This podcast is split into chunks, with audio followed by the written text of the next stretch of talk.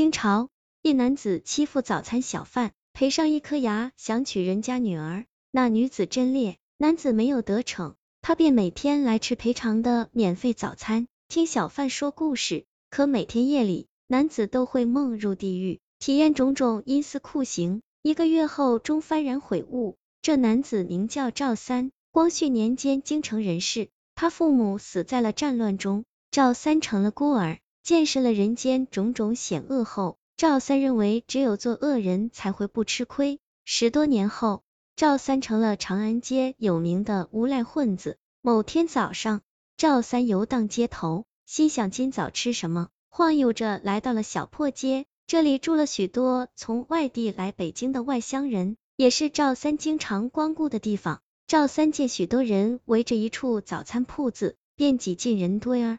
发现原来是个炸油条、卖豆腐脑、做胡辣汤的中年男子。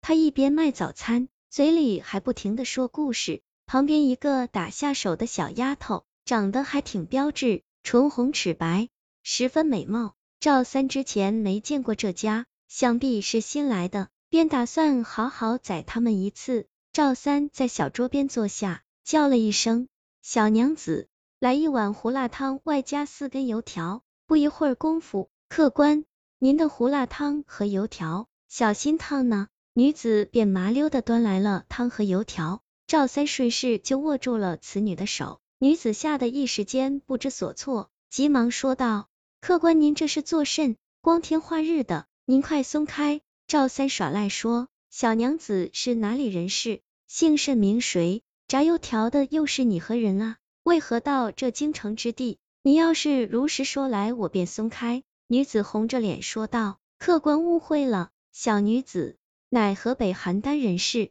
姓李名杏儿。炸油条的是家父李永才，家中遭遇变故，父亲不得已才带小女到这京城谋生。客官您快松开吧，这么多人看着呢。”此时赵三也不好拖延，只好不舍得松开了。话说赵三一边吃着饭，一边听着故事。原来这李永才讲的是阴间拔舌狱的故事，说的是一个人活着的时候，经常说谎来欺骗他人，谋取利益，死后就来到拔舌狱，接受惩罚，受尽折磨。李永才讲的绘声绘色，有板有眼。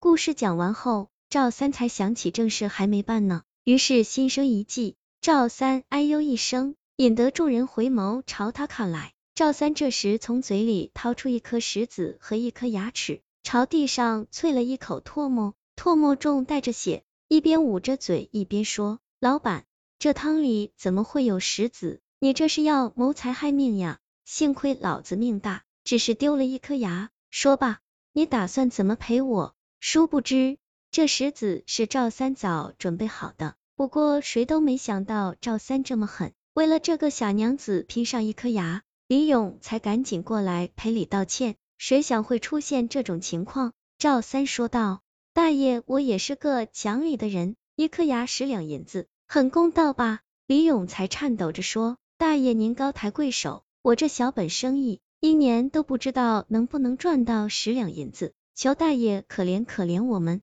赵三接着威胁道：“好啊，既然你没钱赔我，那我就报官了。若是你把小娘子嫁给我，此事便也作罢。”李杏儿性子刚烈，听他说到这时，便拿起菜刀便要自杀。赵三见状，赶紧说：“不嫁就不嫁，你们得赔我一年的早饭，这是我的底线了啊，不能再讨价还价了。”李勇才连忙答应了赵三的要求。到了深夜，赵三睡在床上，感觉一阵阴风吹过，床前突然站着两个人，一个黑衣黑面，一脸庄严，手拿黑色锁链；一个白衣白面。面带笑脸，手拿哭丧棒，竟和传说中的黑白无常一模一样。那黑面人锁链一抛，就将他套住，拉起来就走。赵三被押到地府，判官将赵三的所为尽数列出，功小过重，要将他打入十八次冥狱，经历折磨和惩罚。赵三生前说了太多恶意的谎话，先让他来到拔舌狱，接受拔舌之痛。赵三受了拔舌之刑后。痛的从梦中惊醒时，已吓得一身冷汗。第二天早上，赵三来到李家铺子前吃起了早餐。同时李永才也在讲故事。他今日又讲一游郭玉的故事，说得十分形象，场景便如亲见。到了晚上，赵三还是会做梦。白日里李永才讲的故事，到晚上梦里自己就会亲身经历一番。到了第三天、第四天，夜夜如此，赵三害怕极了。难不成李永才乃神人也？一个月后的一个早上，赵三赤裸上身，背着藤条，跪在了李永才的面前，说。